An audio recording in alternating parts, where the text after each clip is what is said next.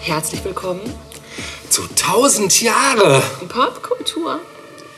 Mit dem heutigen Thema. Episode 53 Richtig. Metropolen. der Popkultur. SF. San, San Francisco, Francisco. Part 2. Richtig. Ist so, ne? Das ist so. Ja. Letzte Woche haben wir euch schon vollgeballert mit Infos und es geht direkt straight weiter. Wir, wir verschwenden keine Zeit. Natascha, hau Danke. es bitte raus. Ja. Hast du gewusst, dass ähm, die Glückskekse, die Nee. chinesischen, in San Francisco erfunden wurden? Nein. Ja. Und zwar von einem Zuwanderer aus Japan Es wird ja immer absurder. namens Makoto Hagiwara. Ja. Und zwar Ende des 19. Jahrhunderts schon. Okay, nee. Funny. Das war mir neu. Ne? Und Okay. zwar hat er die serviert äh, im Golden Gate Parks Tea Garden. Hm. Ja, Und war da auch schon eine Message drin? das steht hier nicht. Ich würde mal davon ausgehen. Vielleicht waren ja auch Trips dran. Ja, vielleicht. Vielleicht. Würde eigentlich wundern. Nee, Ja. würde auch das Opium. Wort Glücksbe Glückskeks noch weiter untermauern. Genau. Richtig, richtig, genau. Oder hast du gewusst, dass die Golden Gate Bridge eigentlich schwarz und gold sein sollte? Nein. War der Plan. Okay. Das Ja.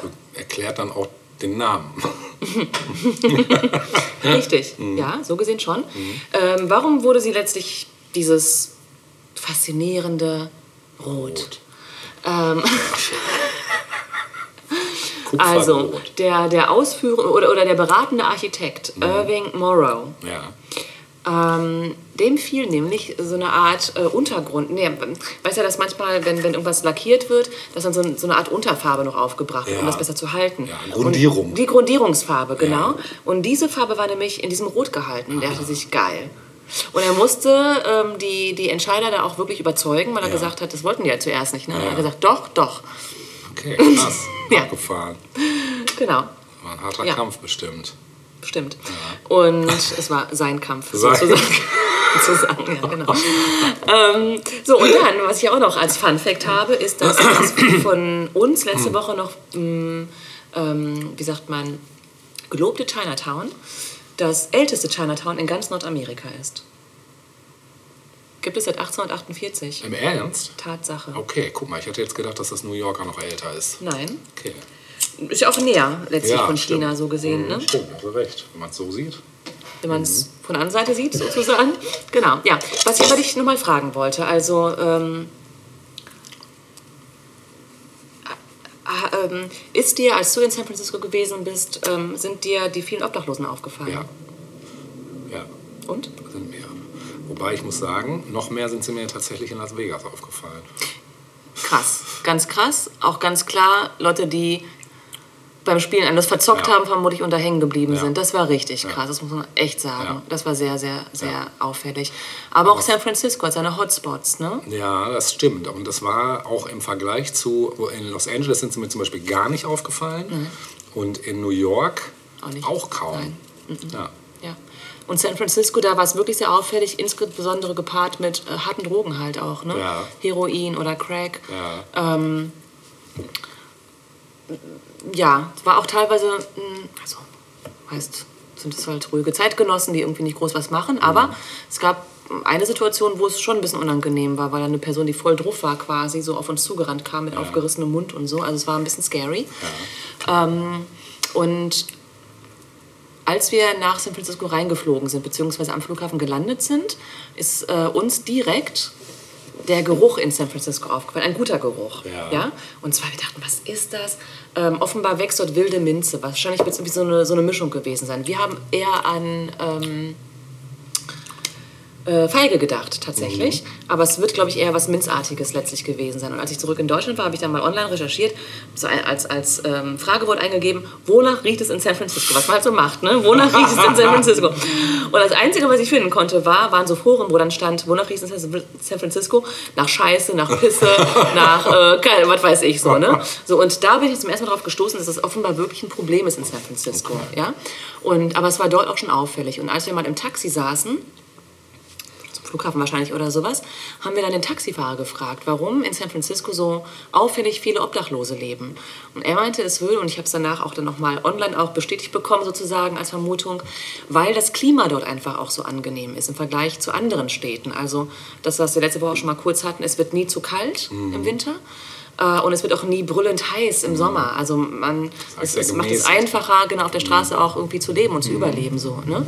Ja. Aber Tatsache ist San Francisco auch lange, schon lange in der Kritik als Stadt, dass da wenig passiert. Also das, es, es ist einerseits eine sehr offene Stadt, ja. ne? was es den Leuten auch einfacher macht, sich dort auch niederzulassen auf der Straße, sage ich mal, weil man nicht eben weggejagt wird oder sowas. Mhm. Gleichzeitig hat es ein bisschen was von Lebensumstände ignorieren. Mhm. Ne? Also den Leuten geht es ja nicht gut. Nee, ne? definitiv. ne? ähm, und es, ist, es scheint seit Jahren auch ein Problem zu sein, das politisch auch diskutiert wird. Wie man dieses Problem ja. angeht, weil andere Länder schaffen es ja auch, dass Menschen hier auf der Straße leben müssen ja, und stimmt. verrecken. So, ja. Ne? ja. ja. Das nochmal so ein bisschen äh, zu einem Real-Life-Hintergrund. Ja. Kommen wir ähm, zu einem Buchtipp. Ja. Äh, und von Real Life zu Fairyland, so heißt das Buch nämlich, um mhm. das es mhm. jetzt gehen soll. A Memoir of My Father. Dieses Buch habe ich in diesem Jahr gelesen, also ganz oh, frisch. Fresh, ja. ja. Das Buch selbst ist aus dem Jahre 2013, also schon ein bisschen älter. Mhm. Geschrieben von Alicia Abbott. Und wie es schon im Titel heißt, A Memoir of My Father, äh, erzählt sie in diesem in dieser Biografie, muss man sagen, ihre eigene Geschichte, ihre Kindheit und Jugend, aber auch die ihres Vaters. Mhm. Und gleich zu Beginn erklärt sie, also nämlich jetzt hier kein nichts vorweg, wenn ich hier das sage, gleich zu Beginn erklärt sie, dass sie mit ihrem homosexuellen Vater in San Francisco aufgewachsen ist und er eines Tages an AIDS sterben wird im mhm. Verlauf dieses, dieser Biografie. Äh, zudem erzählt sie, dass sie nach dem Tod des Vaters seine Tagebücher gefunden hat, in denen er schreibt, dass sie wohl eines Tages seine Aufzeichnungen lesen wird, er es also auch für sie schreibt. Und das ist ein ganz toller Kniff, muss man sagen. Sie entscheidet dann, dass sie ihre eigenen Erinnerungen ergänzt durch ähm, Ausschnitte aus seinen Tagebüchern in, innerhalb dieser Biografie, mhm. was Gold wert ist, um ja, diese Familie auch zu verstehen, mhm. muss man sagen. Äh, denn es ist eine sehr ungewöhnliche Familiengeschichte. Heute vielleicht weniger, damals ganz klar sehr ungewöhnlich. Mhm. Warum sehen wir jetzt? Also, Ende der 60er Jahre Atlanta, also ganz woanders, mhm. Ostküste. Ja. Steve Abbott, das ist der Vater mhm. von Alicia Abbott, und Barbara Binder, ihre Mutter, verlieben sich ineinander.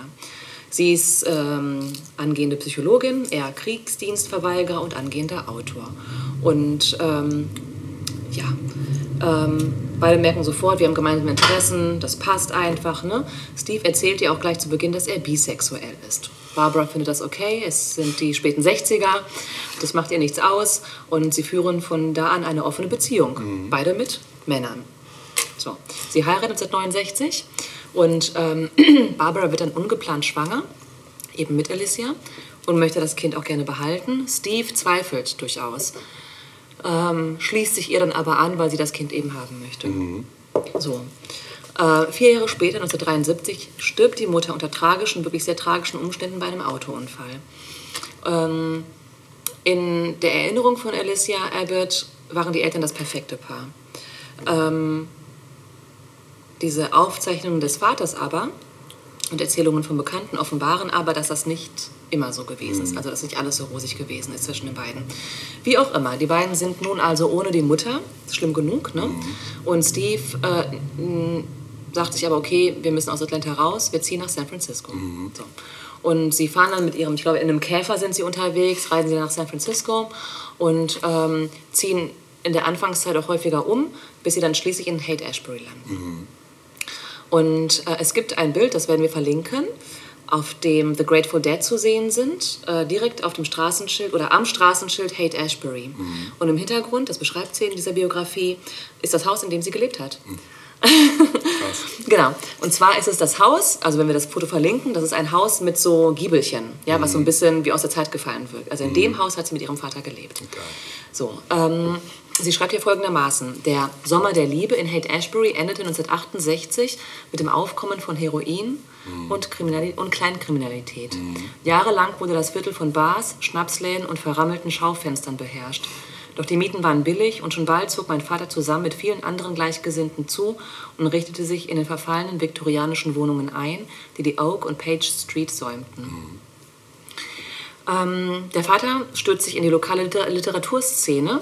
Ähm, er ist nämlich Dichter von Haus aus, mhm. ja, oder angehender Dichter, mhm. und beginnt dann aber auch in San Francisco offen schwul zu leben.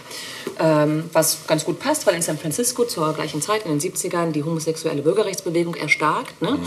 und dass das eben auch so möglich macht.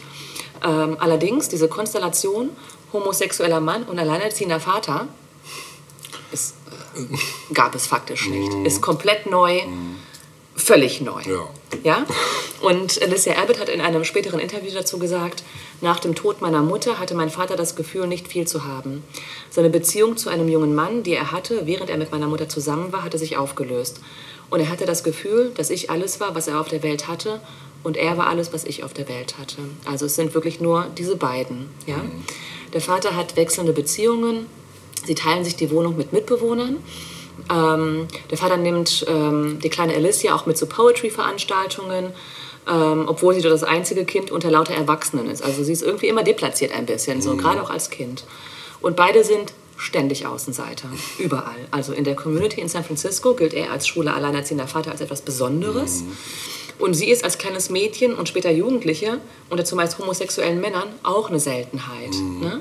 Und außerhalb ihres Kosmos weiß niemand, dass ihr Vater schwul ist. Mhm. Also weder ihre Freundinnen wissen Bescheid, noch ihre Großeltern mütterlicherseits, die sie auch manchmal besucht. Ähm, auch die wissen das nicht, beziehungsweise verdrängen sowohl den Tod der Tochter als auch die Homosexualität des Ehemannes. Cool. So. Cool. Stimmt sehr gesund. Ja, genau. genau. Ja, aber das ist dann eben auch die Welt, in der Alicia lebt. Mhm. Ne? Also sie muss ständig jonglieren irgendwie. Mhm. Ähm, ganz oft zum Beispiel ist es so, dass sie ähm, dann auch Freundinnen eben mit, nicht mit nach Hause nimmt, weil sie nicht so genau weiß, ist das eine Welt, mit der die klarkommen. So, mhm. ne? ähm, naja, und der Vater natürlich selbst gehört außerhalb dieser Blase, sage ich mal, natürlich zu einer diskriminierten Minderheit. So, mhm. ne? Und äh, im Buch schreibt Alicia dazu, ich glaube, ich habe von klein auf gemerkt, dass ich in dieser Gemeinschaft etwas Besonderes bin, weil es eine Gemeinschaft von jungen Männern war und hier war ich, ein kleines Mädchen und deshalb sah ich keine anderen kleinen Mädchen. Ich fühlte mich also immer anders, aber von klein auf gefiel mir dieses Anderssein irgendwie. Es bedeutete, dass ich die ganze Aufmerksamkeit bekommen konnte. Mhm. Es gab niemanden, der so war wie ich und ich fühlte mich in gewisser Weise besonders. Mhm. Ähm, obwohl sehr deutlich wird in dem Buch, dass diese Verbindung zwischen Vater und Tochter sehr eng ist und der Vater die Tochter auch über alles liebt, äh, ist er in seiner Vaterrolle aber oft nicht präsent. Mhm. Also er erzieht sie nicht im klassischen Sinne. Ähm, sie beschreibt dann zum Beispiel irgendwann, als sie auch ein bisschen älter wird, so elf, zwölf, ähm, dass sie von einer Freundin auf ihre dreckige Kleidung angesprochen wird. Mhm. Ja? Also etwas, wo vielleicht andere Eltern sagen, komm, zieh mal die Jacke aus, wir waschen die jetzt mal so zwischendurch. Das fällt dem Vater gar nicht auf. Mhm. Ne? Oder als sie Jugendliche wird, äh, oder als sie Jugendliche ist und Deo ein Thema wird. Mhm. Es, es, äh, ihr Vater weist sie nicht darauf hin. So. Und es ist dann auch wieder irgendwie eine Freundin, die sagt, komm, Du riechst. du riechst. Ja, aber es ist natürlich schon auch schwierig. So, eigentlich ist das ja etwas, was man im Elternhaus mitbekommen würde. So, ne? Ähm, oder aber die Mitbewohner, mit denen sie dort zusammenleben in, äh, in diesen Wohnungen, passen oft auf sie auf, während der Vater in Bars geht mhm. oder an Lesungen teilen. Also ganz oft ist sie auch alleine, mhm. ganz alleine auch zu Hause, äh, oder aber eben mit diesen wechselnden Mitbewohnern. Mhm.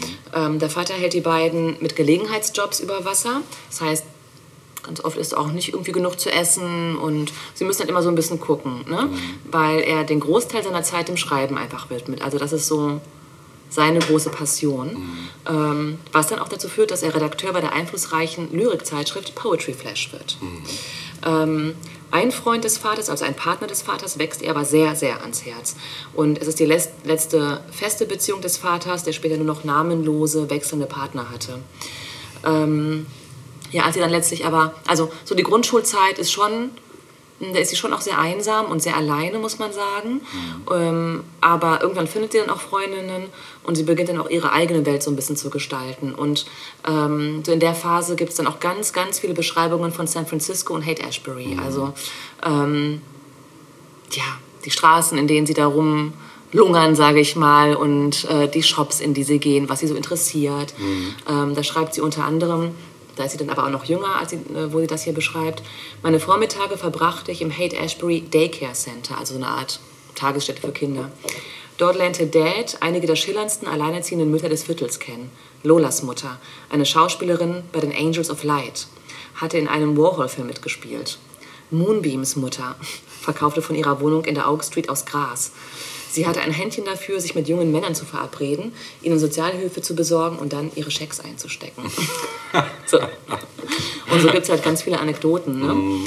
Ähm, ja, also ich fand, was sehr deutlich wird, ne? Steve, ihr Vater war vor allem Dichter. Ne? Ein Dichter, der ein Kind hatte, zufällig. Aber nicht ein Vater, der auch Dichter war. Ah, ja. Ne? Ähm, aber sie sagt auch, Vater war, Zitat, immer großzügig mit Umarmungen und Ermutigungen. Ähm, was aber auch immer wieder zu spüren ist, ist eben die, diese Lücke in ihrem Leben, die der frühe Tod der Mutter ausgelöst hat. Ähm, 2022, also vor kurzem erst, hat sie in einem Interview erzählt, ich kann nicht, nee, es war kein Interview, es war, glaube ich, irgendwie ein Online-Post. Ich kann nicht zu Bett gehen, ohne an das kurze Leben meiner Mutter Barbara Louise Binder Abbott zu denken, die an diesem Tag im Jahre 1973 im Alter von 27 Jahren starb. Hm, krass. Der tödliche Autounfall auf einer verregneten Straße in äh, Sweetwater, Tennessee, ließ meinen Vater allein zurück, um mich aufzuziehen und führte schließlich zu unserem Umzug von Atlanta nach San Francisco. Ich habe mich oft gefragt, wie unser Leben wohl verlaufen wäre, wenn sie in jener Augustnacht nicht auf der Straße gewesen wäre. Wäre sie vielleicht trotzdem jung gestorben? Wären sie verheiratet geblieben? Oder hätten sie sich scheiden lassen? Und wenn sie sich hätten scheiden lassen, wäre ich dann von meiner Mutter, vielleicht mit einem Stiefelternteil, und meinen Geschwistern aufgezogen worden. Wie wäre das Leben meines Vaters anders verlaufen, wenn er nicht alleinerziehend gewesen wäre? Ähm, ich glaube, ich habe ja auch schon mal erwähnt, bei Biografien oder vielmehr Autobiografien, es ist ja so eine halbe Autobiografie, muss man sagen, ähm, dass ähm, das Thema allein oft ja nicht ausreicht. Also es geht ja auch darum, etwas auch gut zu beschreiben. Und nur weil jemand seine Story erzählt, heißt es nicht, dass es, dass es gut macht. Ne? Aber das ist hier eben schon der Fall. Also ich finde, dass sie extrem sensibel beobachtet, auch immer die passenden Worte findet für das, was sie sieht und empfindet. Das ist wirklich sehr, sehr auffällig. Auch wirklich so Kleinigkeiten, wo du sagst, ja, das kann man alles irgendwie nachvollziehen und nachfühlen. Ähm, und sie schreibt durchaus schonungslos, also zu sich selbst, aber auch zu ihrem Vater. Also da sind ganz schön viele Schwächen, die da auch zutage treten, die ihr Vater hatte, aber auch sie selbst. Ähm, aber gleichzeitig ist da immer so ein Mitfühlen ne, dabei. Also ja, sie ist da sehr, mh, findet da eine, eine ganz gute Waage, finde ich auch. Ne? Und eben diese Aufzeichnungen des Vaters ergänzen dieses Bild total. Also das ist ganz toll gemacht, ne? dass die Sachen, wie, wie sie sie wahrgenommen hat, plötzlich durch die Vatersicht ergänzt werden. Das, wann, wann hat man das schon Ja, mal klar, so ne, in einer Autobiografie? Ja, super. Ähm, ja, es ist wirklich ähm, ein sehr, sehr empfehlenswertes Buch, finde ich. Eine ganz besondere Familiengeschichte, eingebettet in diese turbulente Zeit in San Francisco der 70er und 80er Jahre. Ähm, das Buch wurde übrigens gerade verfilmt, ist, äh, glaube ich, noch nicht in Kinos gelaufen, aber wurde, ich glaube, in Sundance uraufgeführt, Ah, okay. produziert von Sofia Coppola. Oh, cool. Ja, da freue ich mich auch schon drauf, wenn das, Ja. falls es denn den Weg nach Deutschland findet, ne? Irgendwie wird es den Film, und wenn es online ist. Wenn es online Ja. ist, genau, genau. Ja, also wirklich ähm, ganz heißer Tipp. Also fand ich wirklich eine ganz außergewöhnliche Cool. Familiengeschichte, muss ich Klingt sagen. gut, auf jeden Fall. Mhm. Ja. Ähm, dachte mir, gucken wir doch mal, wer auch so eine Figur dieser Zeit war in den 70er Jahren in San Francisco. Da gab es, du wirst ihn kennen, den Sänger Sylvester. Mhm. Ähm, Sylvester selbst starb leider 1988 an Komplikationen durch AIDS verursacht. Mhm. Ähm, hinterließ aber alle künftigen Tantiemen den in San Francisco ansässigen War HIV-AIDS-Wohltätigkeitsorganisationen. das nicht sogar der Sänger von Sly and the Family Stone? Also einer von denen? Weiß ich nicht. Du wirst es mir sagen, wenn ähm, ich dir sage, dass er You Make Me Feel, Mighty Real, als Mhm. Ich meine, erster er das gesungen ist. hat. Später dann ich von ich Jimmy gucke gleich mal parallel nochmal nach, aber ich meine, dass er das wäre. Aber ja, das hören wir jetzt. Das hören wir jetzt. Ja, sehr geil. You Make Me Feel, Sylvester. Ja, sehr schön.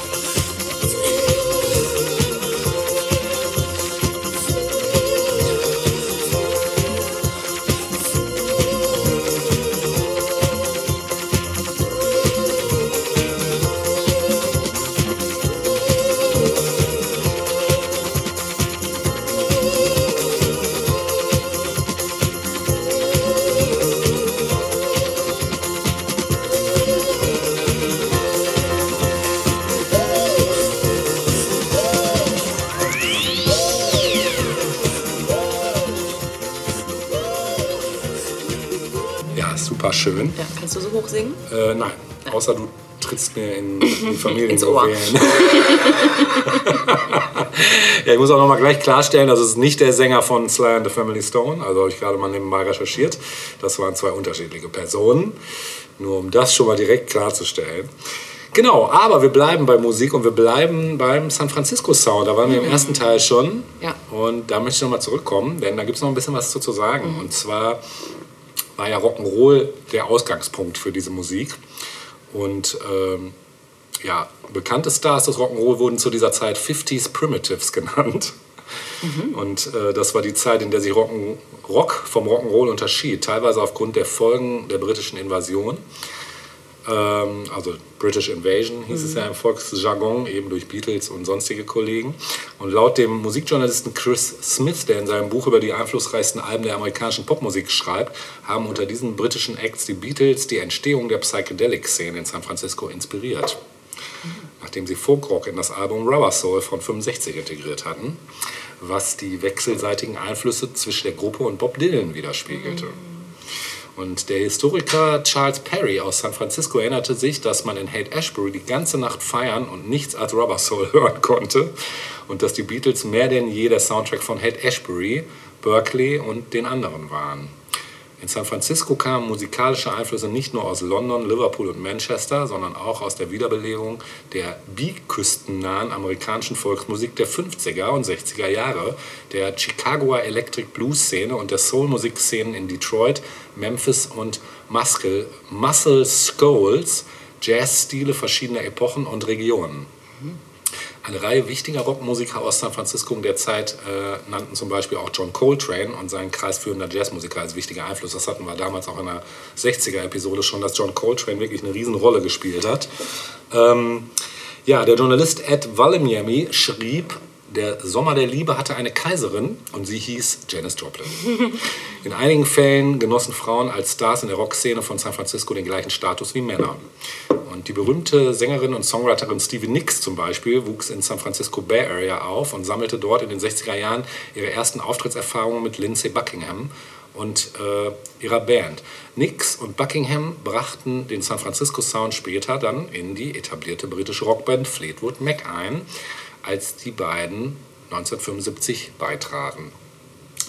Ja, da, da ähm, San Francisco in der zweiten Hälfte der 60er über eine besonders lebendige und attraktive Gegenkulturszene verfügte, kamen Musiker aus anderen Ländern äh, dorthin.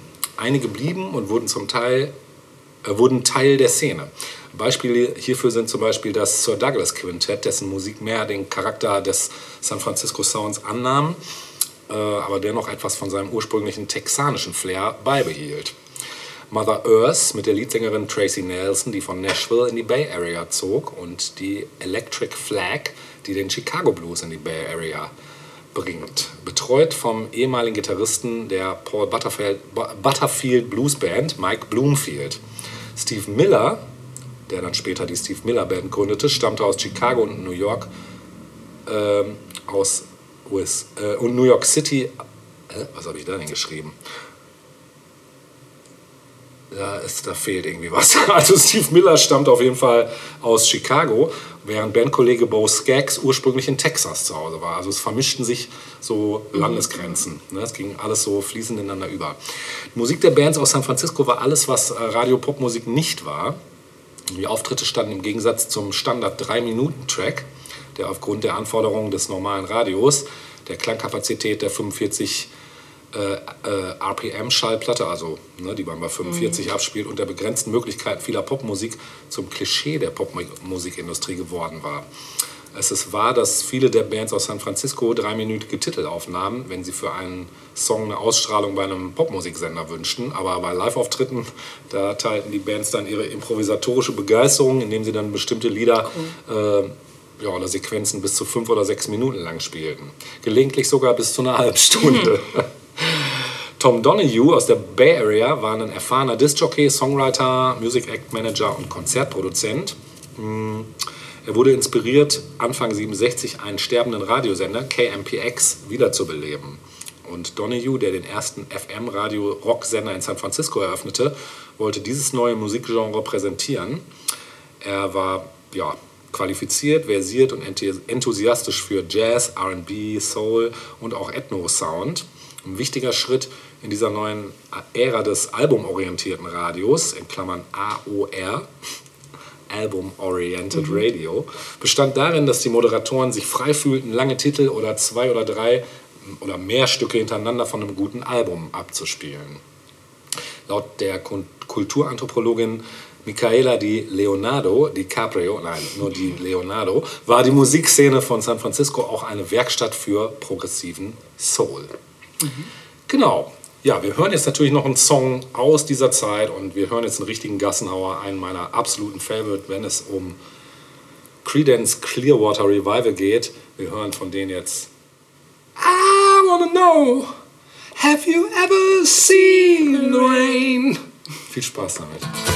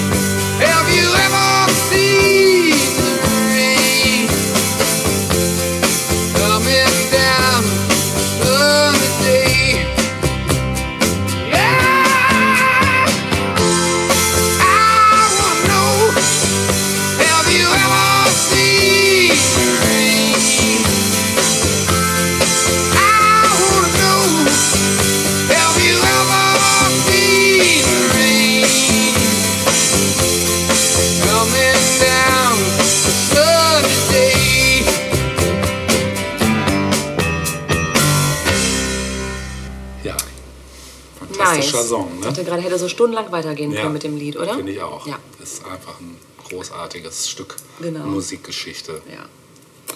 Gut. Mhm. Ich habe noch eine Doku mitgebracht. Ja, das hatten wir noch gar nicht. Haben wir noch gar nicht. Nee. Ähm, diese Doku trägt den Namen Where Have All the Flowers Gone? Oh, Long Time Passing. irgendwie habe ich die, glaube ich, gesehen. Also es gibt äh, sowohl Filme mit dem Titel als auch, ich glaube auch durchaus auch andere Dokus. Ja. Vielleicht hast du sie Dann gesehen. Beschreib mal. Ja, es ist eine Doku, die ähm, 2008 veröffentlicht wurde und ein Erstlingswerk ist. Okay. So, das sieht man dieser Doku auch durchaus an, weil es halt junge Leute gedreht haben. Ja. So. Und ähm, glaube nicht, dass das Ding irgendwie groß groß gefeatured wurde irgendwo. Ja, ich bin in der Recherche darauf ge- gestoßen und dachte, das ist ein netter Ansatz eigentlich, den da verfolgen. Ja. Produziert oder Regie führte Arturo Perez Jr.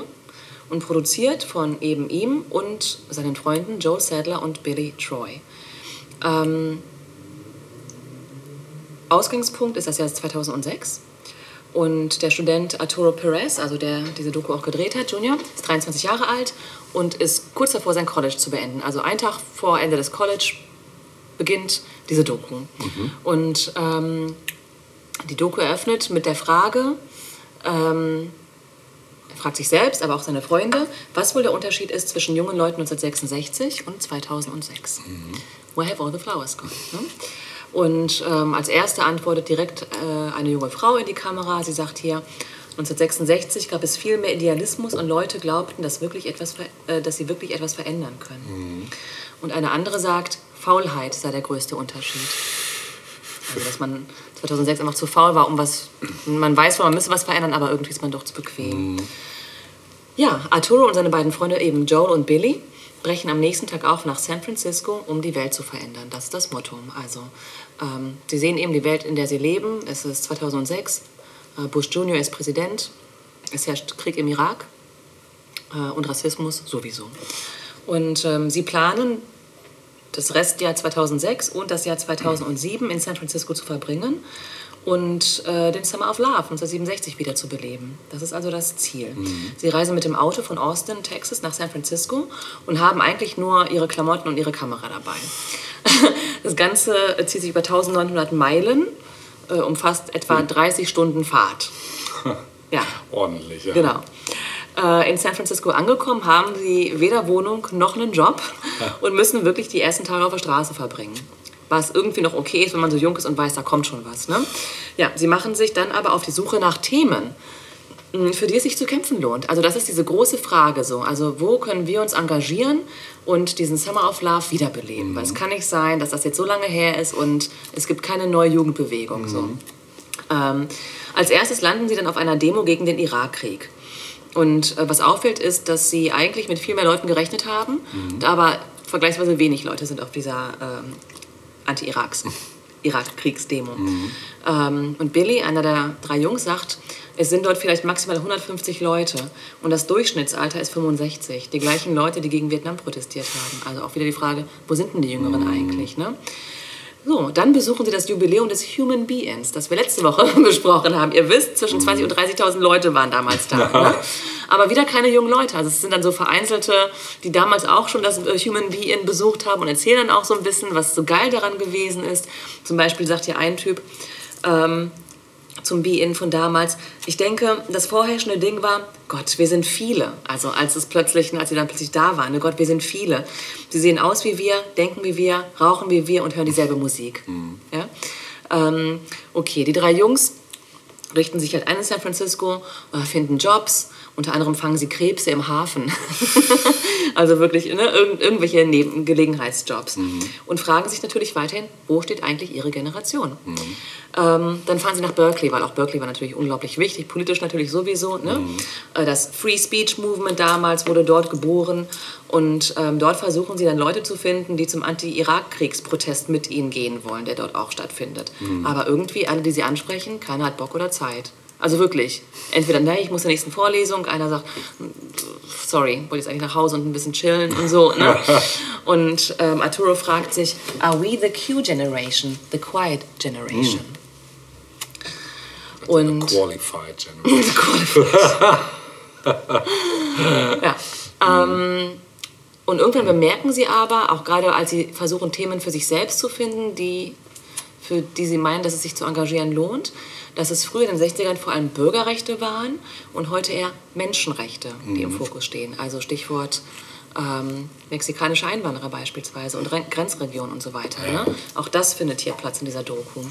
Ja, und so hangeln sie sich im Prinzip von Thema zu Thema und gucken, ist das was, wofür es sich zu kämpfen lohnt. Ja? Ähm, die Doku ist äh, charmant, man kann es nicht anders sagen. Also sie ist eben mit sehr wenig Mitteln, kann man sich vorstellen, so ein paar Anfang 20-Jährige, die halt ihre Kamera nehmen und sich filmen Ja, halt so, ja. ne? mit dem Anspruch, eine Doku zu filmen. Ähm, die Doku hatte ihre Premiere beim Wine Country Film Festival. Ja, am 4. also jetzt nicht Sundance oder so, Ja. sondern Wine Country Film Festival am 4. August 2008 und auch noch in der San Francisco State University am 26. September 2008. Das Schöne ist, sie ist online frei zugänglich. Mhm. Ah, cool. Und zwar vom Regisseur selbst hochgeladen. Ja. Ähm, auf Dailymotion verlinken wir. Ja. Das ist halt in so Gibt's ja auch kleinere Teile gepackt. Gibt es noch, genau. Und da kann man sich das Ganze halt so in Teile zerstückelt, natürlich, wie das dann manchmal so ist, aber es ist egal. Mhm. Ja. Sollte man sich mal angucken, ist nett gemacht. Cool. Ähm, hab da mal ich auch nicht geguckt. gesehen, definitiv. Nein, ne, hätte mich jetzt auch gewundert. Das Nee. ist wirklich so ein kleines, unscheinbares Ding, was wahrscheinlich längst untergegangen ist. Ja. So, ne? ähm, ich habe mal geguckt, was diese Leute heute so machen. Also der Regisseur, dieser Arturo Perez Jr., der hat vor allem später Kurzfilme gedreht, aber auch Videos. Zum Beispiel das Video, vielleicht erinnern sich einige von euch, äh, zum Lied von Justin Timberlake featuring Chris Stapleton, Say Something. Ach. Ne? Krass. Das ist ein paar Jahre alt erst. Ja. Genau, das, äh, da war er der Regisseur. Ah, interessant. Auch nicht schlecht, ja, ne? schon krass. Ja, also wirklich ein Tipp, kann man sich gut angucken. Ja, Und ähm, ja, man merkt natürlich auch, das war vor der äh, Umweltgeschichte, die dann ja in den letzten Jahren nochmal so reingehauen hat, ne? was ja viele Jüngere dann irgendwie ja. auf die Straße gebracht hat, Fridays for Future ja. und so weiter. Ne? Mhm. Bitte? Das hat sie dann doch wieder mobilisiert, ja. Irgendwie schon, ne? Mhm. genau. Ähm, ja, Sophie B. Hawkins hat sich auch mal auf den Weg nach Kalifornien gemacht. Die das besungen Ja. im Lied California, Here I Come. Oh, Auch schon lange nicht mehr gehört, jo. ne? Geil. Ja, Hören wir jetzt, ne? hören wir jetzt, genau. Das hören wir jetzt. Ja.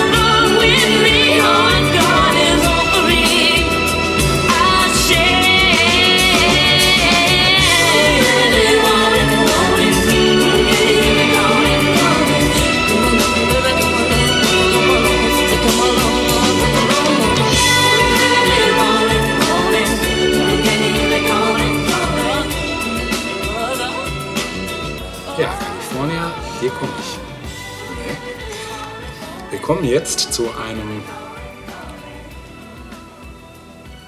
Komödienklassiker, kann man sagen. Ah, aha. Nee, dann ist es Klassiker. nicht der Film, den ich noch mitgebracht habe. Nein. Meins ist kein Klassiker. Okay. Wird's auch nie. Nee? Nein. Okay, aber es ist auch eine Komödie. Ja. ne? ja, dieses ist eine Komödie aus dem Jahre 1972 mit dem Titel What's Up, Doc? Ah. Ist was, Doc? Barbara? Ja, sicher. Ah, Und Ryan. Richtig.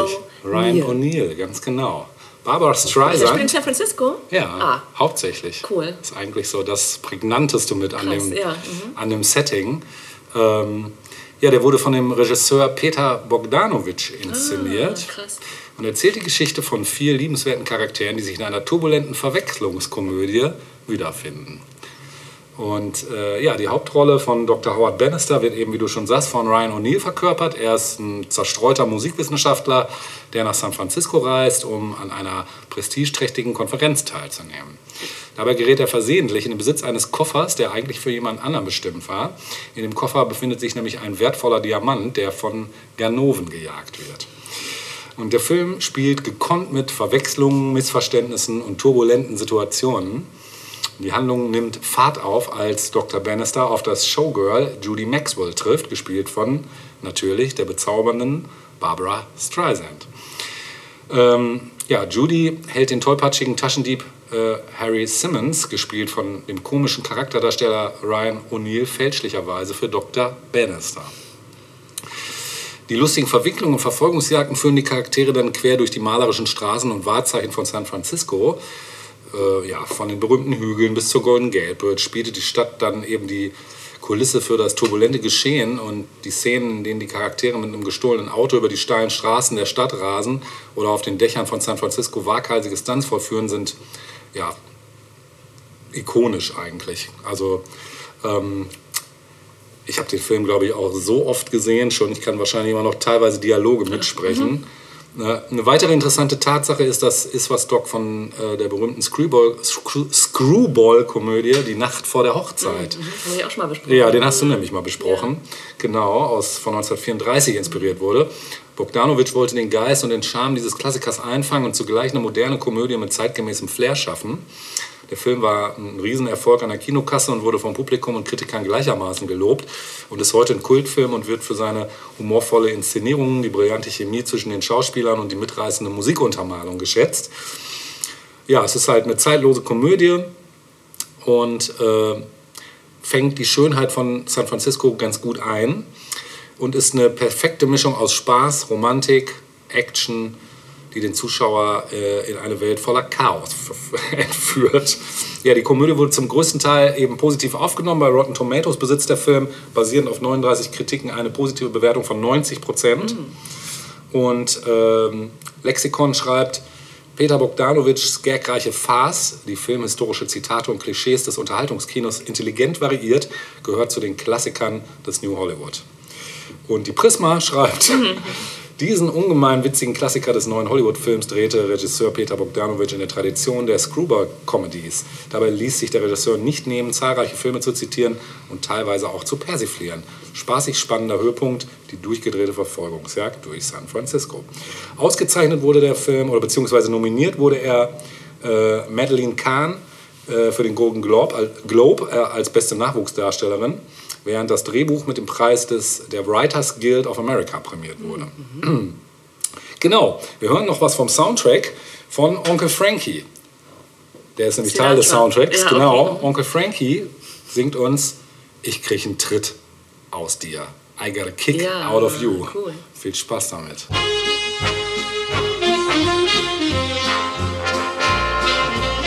I get no kick from champagne. Mere alcohol, it doesn't move me at all. So tell me why should it be true that I get a kick out of you? Some like the bop type refrain.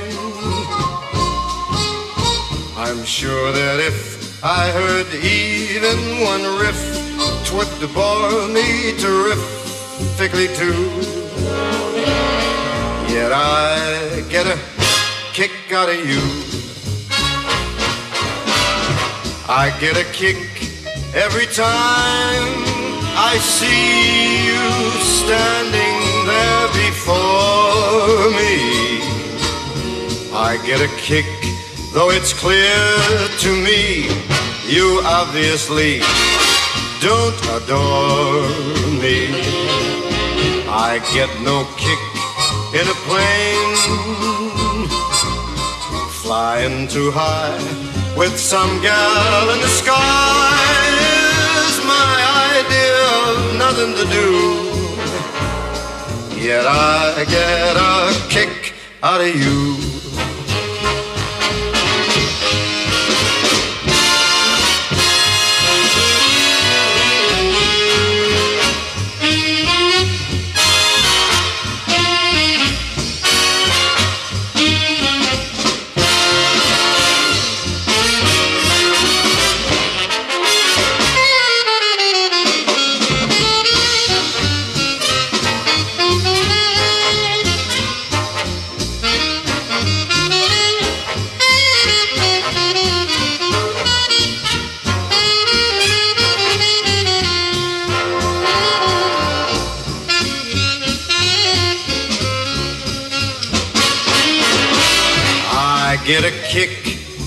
Time I see you standing there before me. I get a kick, though it's clear to me you obviously do not adore me. I get no kick in a plane Flying too high with some gal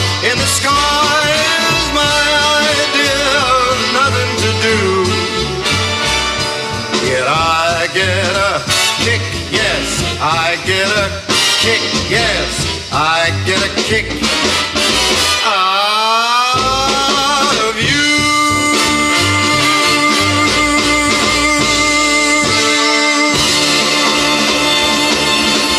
Ja, von Onkel Frankie haben wir jetzt mal wieder einen Stilbruch, der nicht größer sein könnte. Wir bleiben aber in San Francisco natürlich, weil darum geht's. Und kommen zu einer Band, die mich als Musiker, glaube ich, nachhaltig am meisten geprägt hat und die bis heute ihresgleichen sucht. Eine Band, die du auch kennst, von der wir auch schon mal was gespielt haben. Wenn ich sage, zu viele Welpen. Ah, okay. Ähm, ja, So, Too Many sag es. Puppies ist das Lied, aber Wie heißen? Wie heißen komme sie? ich, komm jetzt nicht drauf. Primus. Primus. Primus. Bass, Bass, Bass, Bass. Richtig. Primus. Eine Rockband Aus aus, dem. Francisco? Ja, wundert irgendwie nicht, ne? Nee, nee, passt super dahin. Ja. Und äh, ist ähm, quasi eine Band, die quasi den jazzigen Crossover Hm. mehr oder weniger mitgestaltet hat. Ne? Und ähm, Die nennen das selbst übrigens Psychedelic Polka. Und ich weiß, dass meine Bandkollegen von damals, von meiner Band Proton Spiele, wir waren so von denen fasziniert und haben die auch versucht irgendwie zu adaptieren. Nicht zu kopieren, weil das geht nicht, aber wir hatten einen Bassisten, der, der auch sehr gut war und der sehr Bock hatte drauf, sowas in der Richtung zu machen und damit war eigentlich der Grundstein gelegt. Ne? Genau, ja, zudem ist die Beka äh, Band bekannt für skurrile Texte und auch für kreative Animationen. Also Animationen mit Knetgummi zum Beispiel. Da gibt es nämlich einige Musikvideos von denen, wo das äh, durchschimmert. Genau. Die Band wurde 84 von Les Claypool und Todd Huff als Primate in El Sobrante, Kalifornien, gegründet. Und bald darauf benannte sich die Band in Primus um, da eine andere Band den Namen Primate für sich beanspruchte. Spielten sie anfangs mit einem Drumcomputer und wechselnden Schlagzeuger, fanden sie dann erst 88 Jay Lane, mit dem sie die erste Demos aufnahmen. Nachdem Huff und Lane dann aber aufgrund anderer Verpflichtungen die Band im selben Jahr verlassen hatten, spielten, spielte Les Claypool für kurze Zeit bei der Metalband Blind Illusion, wo er dann Larry Lalonde kennenlernte, der dann als neuer Gitarrist bei Primus einstieg. Und kurz darauf stieg dann mein persönliches Drum-Idol, nämlich Tim Alexander, als Schlagzeuger zur Band. Und da dachte ich, ja, ja. Das, Warum? äh, Der ist einfach geil. Was, was macht den denn Der, der spielt einfach so groovy, funky und gleichzeitig hat er aber auch den nötigen Rockdruck drin und hat so einen ganz eigenen Style. Ich kann es nicht beschreiben. Ist auch der einzige Drummer, der die Double Bass cool einsetzt. Also der ein Double Bass Pedal zwischendurch benutzt, aber nicht wie das beim Metal der Fall ist, so sondern wirklich so für Akzente und das ähm, macht das Ganze dann nochmal speziell. Also finde ich nach wie vor neben, neben äh, John Bonham von Led Zeppelin oder der Jimi Hendrix Drummer, wo ich den Namen immer vergesse, sind das so mit die geilsten Trommler, die ich so kenne oder die mich so auf jeden Fall am meisten mitgenommen haben. Genau, ihr erstes komplett selbstproduziertes Album Suck on This, das Live-Aufnahmen beinhaltet, erschien 89 und im darauffolgenden Jahr unterschrieben sie dann einen Plattenvertrag bei Caroline Records und veröffentlichten ihr zweites Album Frizzle Fry. Doch schon im nächsten Jahr wechselten sie zu Interscope Records und veröffentlichten Sailing the Seas of Cheese. Genau, genau. Und mit einem Gastauftritt von Tom ich. Waits. Ja, Ja, das ist auch das super. Das ist auch das Beste, finde ich. Ja? Also, ja. Ah, ja. 92 folgte die Cover-EP Mis Miscellaneous Debris, die Coverversion von Peter Gabriel, The Meters, The Residents, Pink Floyd und Ecstasy enthält. Im nächsten Jahr erschien das Album Pork Soda. Ah ja, das sagt mir auch noch was. Das war auch richtig geil. Von wann war das? Äh, äh, 93. Ja, krass. Das in den USA sogar in die Top 10 der Albumcharts. Ja, ja, genau. 1994 fand die Besetzung Claypool, Huff und Lane zusammen und nahm das Album Riddles Are Bound Tonight unter dem Bandnamen Sausage auf. Diesen Namen wählten sie in Anlehnung an ein gleichnamiges Demo, das sie 88 unter dem Bandnamen Primus produzierten und machten damit deutlich, dass es sich bei Sausage um ein Nebenprojekt handelt. Der recht eigenwillige Stil der Band zeichnet sich vor allem durch ja, dominante Basslinien, ein perkussives Klangbild und die Akkorde der wegen exzessiver Verwendung des Tritonus oft als dissonant angesehenen Riffs des Gitarristen Larry Lalonde aus. Den Bandmitgliedern wird aber auch öfters eine große Versiertheit zugesprochen, vor allem Claypool, der mit seinem bis zu achtseitigen Bässen und speziellen Kontrabässen spielt. Wird für seine Virtuosität weithin geachtet und sein unverwechselbarer Stil hatte großen Einfluss auf Bassisten jüngerer Generationen. Das kann ich so unterstreichen. Also von unserem Bassisten. neu. Claypool selbst bezeichnet die Musik in Interviews äh, als in Musik umgesetzte Comics. In diesem Zusammenhang stehen auch die Albumcover und Videos der Band, die für Trickfilme und Knetfiguren bekannt sind, als auch die Beiträge der Band zu verschiedenen Comic-Soundtracks, wie beispielsweise zu South Park. Da haben nämlich die Titelmusik gemacht. Krass. Genau. Und du musst geht jetzt die Nummer? Weiß ich gar nicht. Das ist total, total durchgeknallt. Verlinken wir auf jeden Fall. Kann ich so nicht, kann ich leider aufgrund der Dissonanzen nicht, nicht nachsingen. Aber du musst natürlich jetzt einen losziehen, weil ich habe mich auch hier wieder schwer getan, einen Ja. Song auszuwählen. Ja. ja, Natascha, dann. Bitte schön. Das ist der erste, den ich vorhin schon gezogen habe. Ja, Nummer uno. drei. Nummer drei. Oh, dann hören wir von der ähm, Pork Soda tatsächlich einen Track. Ich habe den nämlich hier durchnummeriert nach Alben. Ah ja. Wir hören von Pork Soda My Name is Mud. Viel Spaß damit.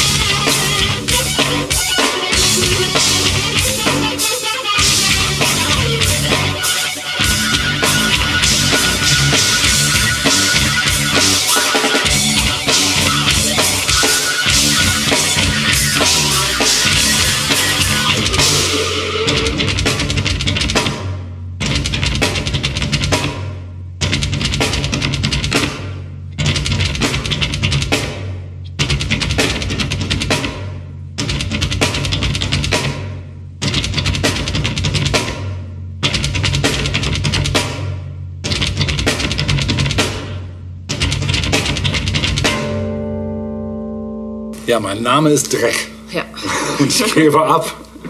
Dankeschön. Erinnert mich an, äh, bei, bei, im Film Singles hat doch Matt Dillon seiner Band. Ah, nee, habe ich vergessen, wie die Band hieß. Aber war es dort oder bei Reality Bites, da hieß eine Band Hey, That's My Bike. Solche Echt? Namen gab man dann seiner, Ja.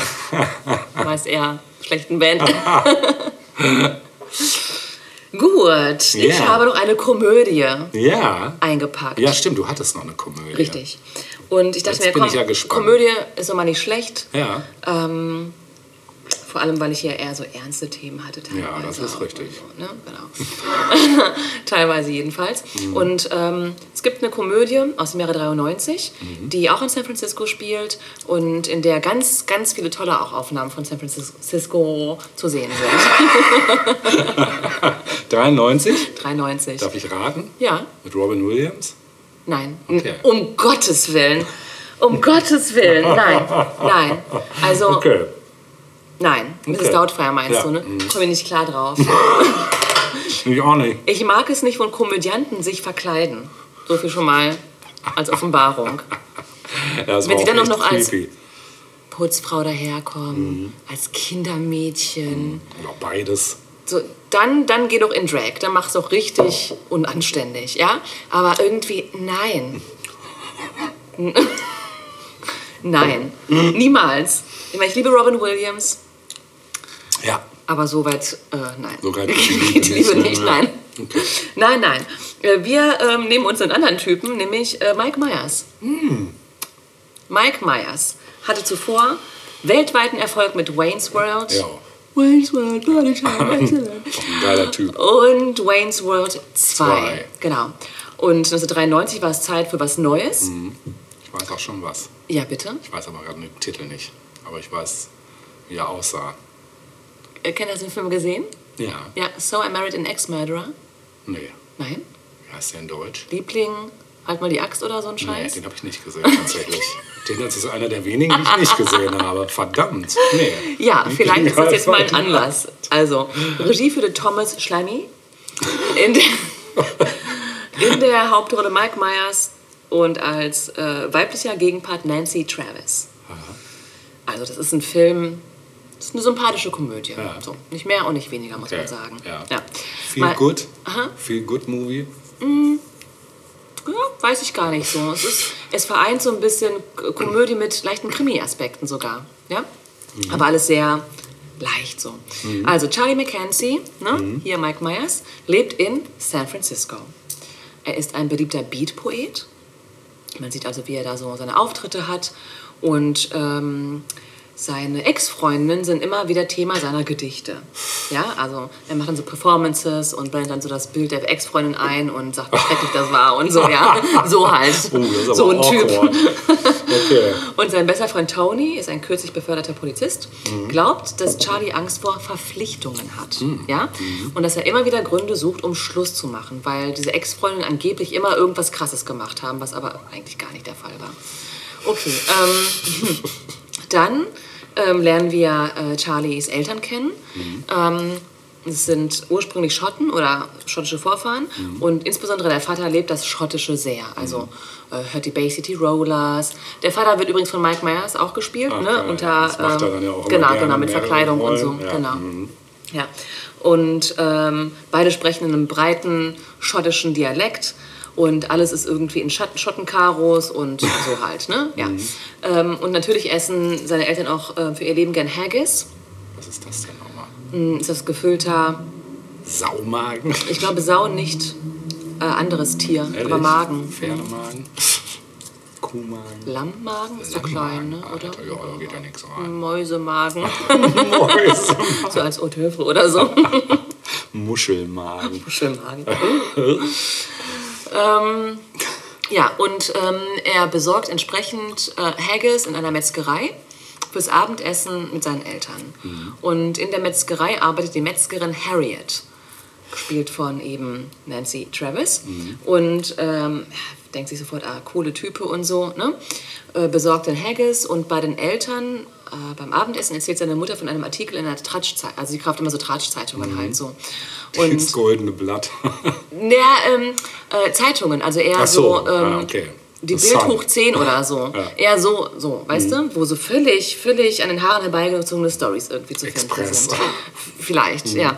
Jedenfalls ähm, aus einer dieser Zeitungen ähm, erzählt sie dann eben, dass es eine ähm, Mrs. X gibt, Mrs. X, Mhm. ähm, diesen Namen trägt sie und sie tötet ihre Ehemänner in den Flitterwochen mit einer Axt. So, das ist so der Aufmacher dieser Zeitung Mhm. halt. Ne? Und Charlie rollt mit den Augen und denkt sich, Gott, ne? Was soll das denn jetzt schon wieder? Okay, ähm, irgendwann taucht Charlie dann wieder in dieser Metzgerei auf und ähm, ja, bekommt dann eben Kontakt nochmal zu Harriet und die beiden verabreden sich und verbringen dann auch den Tag miteinander und auch die Nacht. Und am nächsten Tag in ihrer Wohnung ist sie dann schon verschwunden, aber er lernt ihre etwas exzentrische Schwester Rose kennen. So. Und von Rose erfährt er dann auch so ein bisschen von der Biografie von Harriet. Er erfährt zum Beispiel, dass sie früher in Atlantic City gelebt hat, dass sie mal mit einem Trainer für Kampfsportarten liiert gewesen ist und ähm, was er in der Nacht, die er mit ihr verbracht hat, dann irgendwie auch bemerkt, ist, dass sie ähm, im, im Schlaf den Namen Ralph, Ralph, Ralph gerufen hat. was? Ups. Ja, genau. Ähm, findet er merkwürdig. Und als Ja. er dann irgendwann mal wieder bei seiner Mutter zu Besuch ist, bei seinen Eltern, liest er dann eben doch dann diesen Artikel über diese Mrs. X oder X. Und da heißt es dann, ein Opfer sei Kampfsportexperte gewesen. Und äh, das andere Opfer sei ein Mann mit dem Namen Ralph gewesen. Ach ja, und das dritte Opfer wurde in Atlantic City getötet. Hm. Okay, Charlie denkt sich, scheiße, scheiße, wird schon wieder nichts, ne?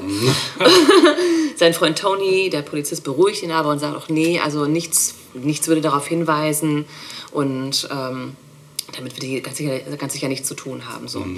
Äh, und dass Charlie sowieso wieder nur einen Grund sucht, eine Freundin zu verlassen. Okay. Ja, mehr erzähle ich mal nicht, weil dann wird es noch spannend.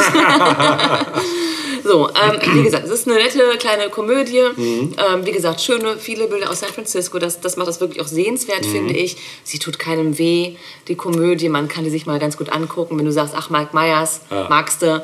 äh, dann würde ich sagen, guck dir das mal Okay. an. Ne? Ähm, es ist auch der Mike Myers typische Humor natürlich vorhanden. Ne? Ich finde, Mike Myers hat ja sehr viel, oder Bully hat sehr viel von Mike Ah, Myers. Finde, das die beiden stimmt. sehen sich auch ähnlich. Die, die ähneln sich, das Ja. stimmt, das Mhm. stimmt, genau. Stimmt, ja. Ähm, für die Rolle war unter anderem auch Woody Allen im Gespräch. Okay.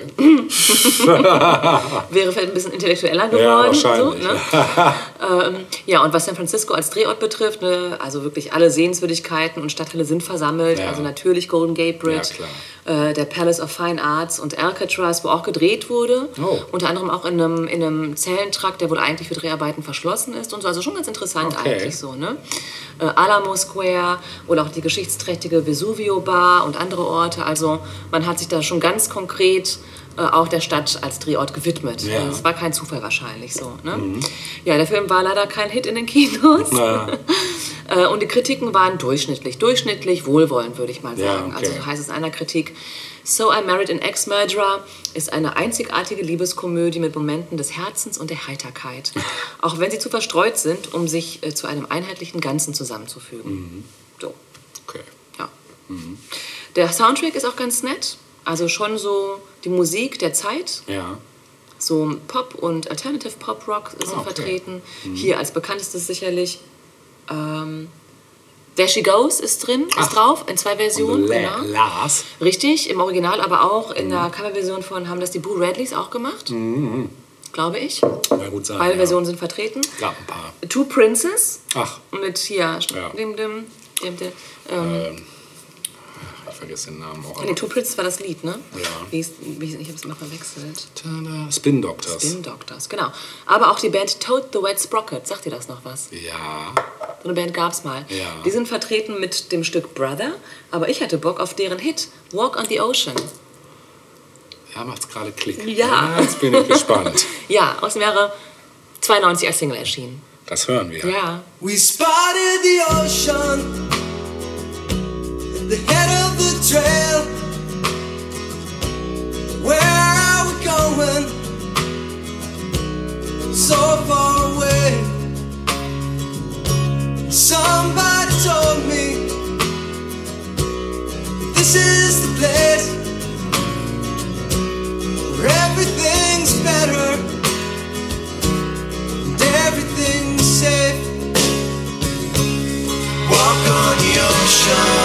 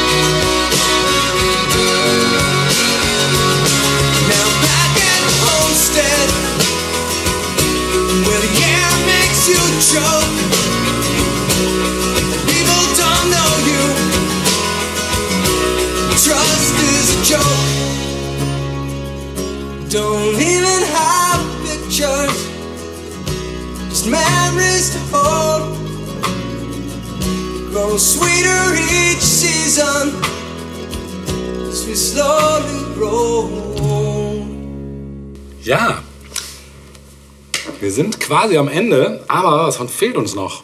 Uns fehlt noch was. Wie? Etwas, was ich im ersten Teil begann, was noch nicht zu Ende geführt wurde. Ah, die Liste Die Top der 10 Drehorte. Drehorte, genau. Stimmt. Wir waren bei Platz 6 stehen geblieben und gehen jetzt mal zu Platz 5. Ja. Auf Platz 5. 26, äh, 2650 Steiner Street. Aha. Oder hattest du die Steiner Street vorhin kurz erwähnt? Ja, die war Oder- schon mal kurz, Woche die war schon bei einem anderen Film Ja, ja, äh, mit. genau. Genau, aber jetzt noch mal ganz besonders und zwar in deinem sehr geliebten Film Miss Doubtfire aus dem Jahr 93 wurde die Adresse in San Francisco als Drehkulisse für das Haus der Familie Hillard verwendet.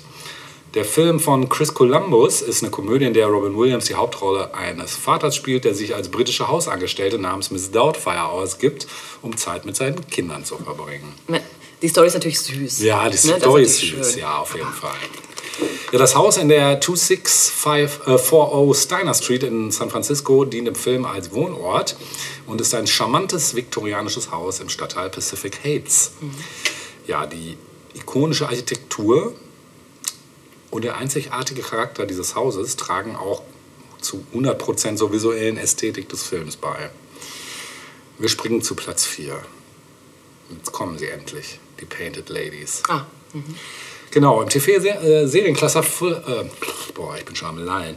Im TV-Serienklassiker Full House aus den Jahren 87 bis 95 wurden die berühmten Painted Ladies in San Francisco als zentrale Drehkulisse verwendet. Die Serie von Jeff Franklin ist eine Sitcom, die das Leben einer Familie in San Francisco erzählt. Und die Painted Ladies sind eine Reihe von viktorianischen Häusern entlang der Steiner Street gegenüber dem Alamo Square Park in San Francisco. Alles äh, Locations, die wir schon hatten, also gerne genommen.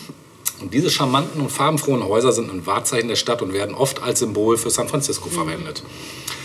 Ja, während der Eröffnungsszene von Full House wird das äh, viktorianische Haus der Familie Tanner gezeigt, während die Charaktere das ikonische Steiner, die ikonische Steiner Street Hill abwärts mit Blick auf die Painted Ladies entlang gehen. Und dieses Eröffnungsbild ist zu einem ja, ikonischen Moment in der Popkultur geworden und repräsentiert das Gefühl von Zusammengehörigkeit und Familienspaß. das Intro müssen wir mal verlinken. Müssen dann, wir ne? verlinken, Ja. machen wir auch, genau. So, wir kommen zur Top 3. Platz Nummer 3, Potrero Hill. Potrero Hill in San Francisco wurde in verschiedenen Film- und Fernsehproduktionen als Drehkulisse verwendet. Das ist ein Stadtviertel, das für seine sanften Hügel, Panoramablicke auf die Stadt und seine charmante Mischung aus Wohn- und Gewerbegebieten bekannt ist. Und äh, P- Potrero Hill äh, bietet auch eine atemberaubende Aussicht auf die Skyline von San Francisco und die Bucht. Und die Panoramablicke auf die Golden Gate Bridge, die Transamerica Pyramid und andere Wahrzeichen werden oft in Filmen eingefangen, um das einzigartige Ambiente der Stadt zu vermitteln.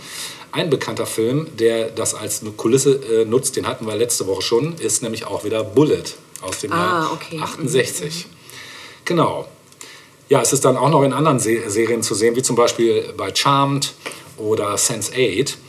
Und die einzigartige Topografie und Architektur des Viertels verleiht den Serien ja, eine ganz besondere Atmo und vermittelt den Zuschauern das Gefühl, Teil der lebendigen Stadt San Francisco zu sein. Kommen wir zu Platz 2. San Francisco Rathaus. Das Rathaus. Das Rathaus. Hä? Im Film Dirty Harry aus dem Jahr 71 wurde das Rathaus von San Francisco als Drehkulisse verwendet. Übrigens in jedem Teil, glaube ich, taucht es auf. Im ersten ganz besonders. Äh, Don Siegel hat da die Regie geführt. Das ist ein Action-Thriller mit niemand Geringerem als Herrn Eastwood, der die Hauptrolle des Polizisten Harry Callahan spielt, der gegen seinen äh, skrupellosen Serienmörder kämpft. Und das Rathaus, äh, auch als San Francisco City Hall bekannt, ist ein imposantes Gebäude im Beaux-Arts-Stil und ein Wahrzeichen der Stadt. Äh, Es wurde 1915 erbaut und ist für seine ja, majestätische Struktur, seine großen Säulen, die weiten Treppen und die große Kuppel bekannt. Es hat so ein bisschen was vom Kapitol, aber noch ein bisschen anders, ein bisschen güldener, könnte man sagen. Ja, bei Dirty Harry dient das Rathaus von San Francisco als zentrale Kulisse für mehrere Szenen. Es wird als Schauplatz für entscheidende Momente in der Handlung verwendet, einschließlich Verfolgungsjagden, Konfrontationen und wichtigen Dialogen. Ähm, das verleiht dem Film auch ja, eine gewisse Größe und visuelle Pracht. Und das Gebäude repräsentiert auch die Autorität und die Institution, gegen die der Protagonist kämpft, was zur Spannung und zum Konflikt der Handlung beiträgt. Kommen wir zu Platz 1. Trommelwirbel. Was meinst du, ist Platz 1?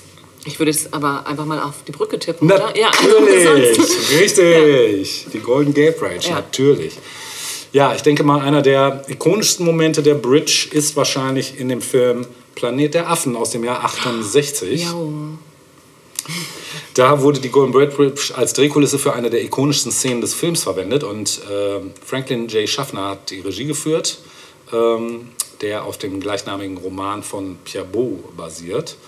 In einer der Schlüsselszenen des Films reitet Charlton Heston, der die Hauptrolle des Astronauten George Taylor spielt, auf einem gestohlenen Pferd über die menschenleere Golden Gate Bridge. Das ist eine der Also ich meine, gibt ja noch die ikonische Szene mit der Freiheitsstatue. Mhm. Ja, auch ne, auch fantastisch. fantastisch. Also den, der Film ist auch, Ja, hat auch echt bleibende Eindruck hinterlassen. Ja. die Szene wurde auf der echten Golden Gate Bridge gedreht und fängt die majestätische Schönheit der Brücke und die beeindruckende Aussicht auf die Bucht von San Francisco ein. Wurde natürlich für die Aufnahmen komplett gesperrt, weil da gab es Ja, kein ja. CGI, Ja. wo man die Leute Ja. mit Ja, raus, erste, rausretuschieren. ich denken musste, was das für ein Aufwand gewesen sein muss. Auf jeden Fall. Ja, die dient als Symbol für die menschliche Zivil- Zivilisation, die in der dystopischen Zukunft des Films zusammengebrochen ist. Und der Kontrast zwischen der einst belebten und pulsierenden Brücke und ihrer verlassenen, von der Zeit gezeichneten Pracht verstärkt das Gefühl der Einsamkeit und Verwüstung, das in der Welt von Planet der Affen herrscht. Ja, in den nachfolgenden Fortsetzungen und Neuinterpretationen des Films äh, wurde die Golden Gate Bridge weiterhin als ikonische Kulisse verwendet. Sie bleibt Symbol für die Menschheit und ihre Vergangenheit, die von den intelligenten Affen übernommen wurde. Weißt du, was mir hier fehlt? Sag es. Als Drehort. Sag ich bin es. überrascht. Jetzt bin ich gespannt. Äh, Fisherman's Wharf. Ja, aber anscheinend nicht oft genug verwendet worden. Und bei Fisherman's Wharf äh, fiel mir ein, bist du dort gewesen? Vermutlich, natürlich, ne? ja. Genau. Ähm, hast du dort auch gegessen? Natürlich. Hast du Clam Chowder gegessen? Nein. Bist du mal hier? Oh, nee, das habe ich nicht gegessen. Ja, das ist, liebe Leute, ähm, das sieht Köstlichste auf Erden. Das war das Köstlichste. Das Köstlichste. Das sieht also auch ziemlich geil äh, aus. Statt Teller hat man einen ausgehöhlten Brotleib Geil. und innen drin befindet sich eine sämige Muschelsuppe. Frisch, frisch geerntet aus dem Aus- Garten Von San Francisco. San Francisco. Ja, das sieht sehr geil Sehr aus. lecker, Ja. ja. Werden wir mal auch verlinken. Ja. Genau. Gibt es aber auch wahrscheinlich nur da, ne? Ja. Ich weiß gar nicht, Boston? Hat Boston auch sowas? Ich Ach dachte, so, Boston hätte ich vielleicht, ne? Ich Vielleicht glaub, auch sowas Boston der hatte nur More than a feeling. Auch das, aber hey, immerhin Feeling. Immerhin Feeling, ja. Apropos Feeling. Wir verabschieden uns jetzt Das mit stimmt. dem Gefühl. Ja. Und zwar einem Gefühl. Was haben wir denn, wenn so. wir zurückdenken? Wir haben Sehnsucht, Erinnerungen, Erinnerung, Memory, Memories. Memories. Wir hören Memories von, der Los Angeles, von dem Los Angeles. Synthpop-Duo. nee, das nicht. Haben wir das nicht mal gehabt im haben Guilty Pleasure? Ja. ja, natürlich. Deshalb, äh, wir haben jetzt Memories von dem äh, Los Angeles basierten Synthwave-Duo The Midnight. Mhm. Damit möchten wir euch jetzt hier rausschmeißen. Es ist ein Song, der bei mir die 80er wieder wach küsst, mhm. schon gleich mit Beginn des ersten Tones. Also ein 80er-Stück. Es ist nicht aus den 80ern, ach so, ach so. es ist zwei Jahre alt, mhm, mhm. aber es klingt, als wäre es mhm. aus den 80ern. Und damit wollen wir uns heute verabschieden aus Episode 53, Metropolen der Popkultur. San Francisco. San Francisco. Und wir sagen Tschüss und auf Wiedersehen. Wenn es wieder heißt. Tausend Jahre.